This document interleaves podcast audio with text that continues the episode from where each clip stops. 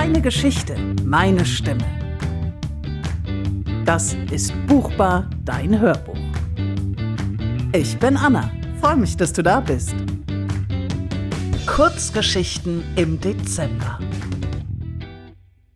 Wechselspiel der Gedanken von Anna Daniel. Blätter wehten über den geschotterten Weg, als Mia die Bank unter der alten Eiche am Waldrand ansteuerte. Wann immer es ihre Zeit erlaubte, kam sie an diesen Platz und genoss den Blick in die Weite der Natur.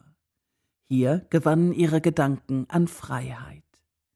Dieser Ort versetzte Mia in eine Geborgenheit, die sie selten in sich fand. Das Gedankenkarussell ihrer Selbstzweifel gab sie für einen Moment frei.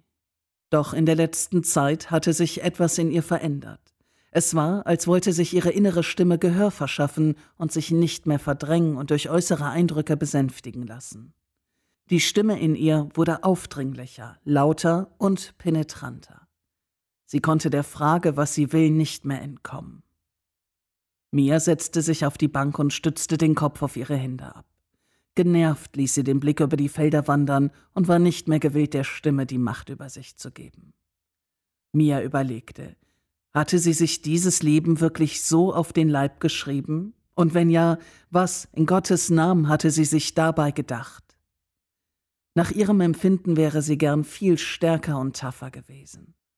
Am liebsten würde Mia ihrer anerzogenen Höflichkeit einen Tritt in den Hintern verpassen, der sie für gewöhnlich daran hinderte, den Menschen, die sie ungerecht behandelten oder vollkommen falsch einschätzten, unverblümt die Meinung ins Gesicht zu sagen. Sie lehnte sich zurück und atmete die kühle Luft ein, in der Hoffnung, mit jedem Atemzug endlich die schlechten Gedanken zu vertreiben, die vermehrt in ihr auftauchten. In dem Moment kam ein Mann mit einem Spazierstock auf sie zu. Er blieb vor ihr stehen und begrüßte sie. Darf ich mich zu Ihnen setzen? fragte er höflich. Ja, natürlich. Der Mann nahm mit etwas Abstand neben ihr Platz. Was für ein herrlicher Blick, sagte er, worauf Mia ihm zustimmte. Ich bin auch gerne hier. Der Ort besitzt so etwas Friedliches. Der Mann, dessen äußere Erscheinung Lebenserfahrung ausstrahlte, sah zu mir. Dafür machen Sie aber ein ziemlich gequältes Gesicht, stellt er fest. Mia schaute verlegen zu ihm. Ja, Sie haben recht. Heute will es mir einfach nicht gelingen, abzuschalten. Was hält Sie davon ab? Schaute er sie fragend an. Mia zuckte unwissend mit den Schultern. Wahrscheinlich ich selbst, lächelte sie. Es ist diese ständige Frage in mir, die einfach keine Ruhe geben will. Der Mann ließ den Blick in die Natur schweifen. Die Gedanken geben selten Ruhe, sagte er mit seiner angenehmen und ruhigen Stimme. Aber man kann sie besänftigen. Ach ja, schaute Mia gespannt zu ihm. Wie? Gedanken spiegeln den Ist-Zustand wider. Das heißt, sie quälen dich nur, wenn du dich selbst quälst. Mia dachte über seine Worte nach. Damit liegen sie gar nicht so falsch aber ich finde dennoch keine Antwort darauf. Wie lautet denn die Frage, auf die Sie keine Antwort finden? erkundigte er sich. Es ist die Frage nach dem, was ich will, sagte Mia. Der Mann nickte, als könne er sich in ihre Lage hineinversetzen. Sich selbst zu finden, ist die größte Herausforderung im Leben. Glauben Sie mir, wenn ich Ihnen sage, dass Sie damit nicht alleine sind. Es gibt genügend Menschen da draußen, die den Weg des geringsten Widerstandes gehen. Sie lenken den Fokus lieber auf äußere Dinge, um sich nicht mit solch schwierigen Fragen auseinanderzusetzen. Vielleicht, weil ihnen dieser Weg zunächst einfacher erscheint, aber auf die Dauer niemals zufriedenstellt. Erstaunt über die Worte des Mannes verstummte Mia, und gleichzeitig war sie erschrocken, dass sie mit einer wildfremden Person über ihre Gedanken sprach. Sie sollten sich bei Ihrer inneren Stimme bedanken. Sie gibt Ihnen die Möglichkeit, etwas Sinnvolles aus Ihrem Leben zu machen. So, habe ich das noch gar nicht gesehen, schaute Mia ihn erstaunt an. Der Mann lächelte ihr zufrieden zu. Der Blickwinkel ist immer entscheidend, gab er zu bedenken. Wir können solche Gedanken als negativ betrachten oder als eine Chance sehen, die zu einer Veränderung beitragen kann. Der Blick von Mia verschwamm und der Bildschirm vor Junas Laptop rückte wieder in den Vordergrund ihrer Realität.